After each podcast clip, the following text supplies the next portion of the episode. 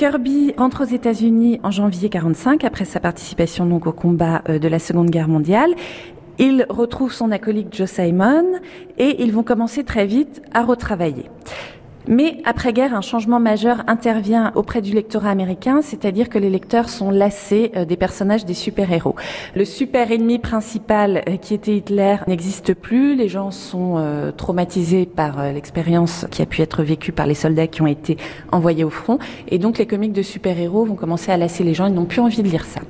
Et va apparaître de nouvelles sortes de comics que l'on va appeler les comics de genre. Ce sont des publications très spécialisées, on va avoir des comics policiers des comics science-fiction, des comics dédiés à l'horreur ou des comics dédiés à la romance. Donc tous ces comics de genre vont énormément plaire, avoir euh, un très grand succès auprès du lectorat et Kirby et Simon vont se spécialiser dans un genre en particulier qui est le comics de romance destiné à la ménagère de moins ou de plus de 50 ans.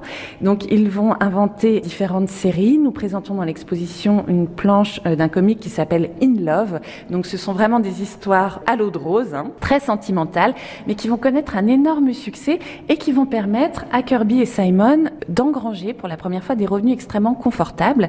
Kirby va pouvoir s'acheter une maison et s'installer confortablement pour commencer à dessiner avec ses comics de genre. Au milieu des années 50, euh, l'industrie des comics est en pleine perte de vitesse et Kirby et Simon voient les recettes qui faisaient succès quelques années plus tôt euh, ne plus marcher du tout et donc il va falloir se renouveler. Kirby se sépare de Simon et va se tourner vers une autre maison d'édition qui n'a pas le vent en poupe à l'époque, mais qui va l'avoir par la suite, qui est Marvel.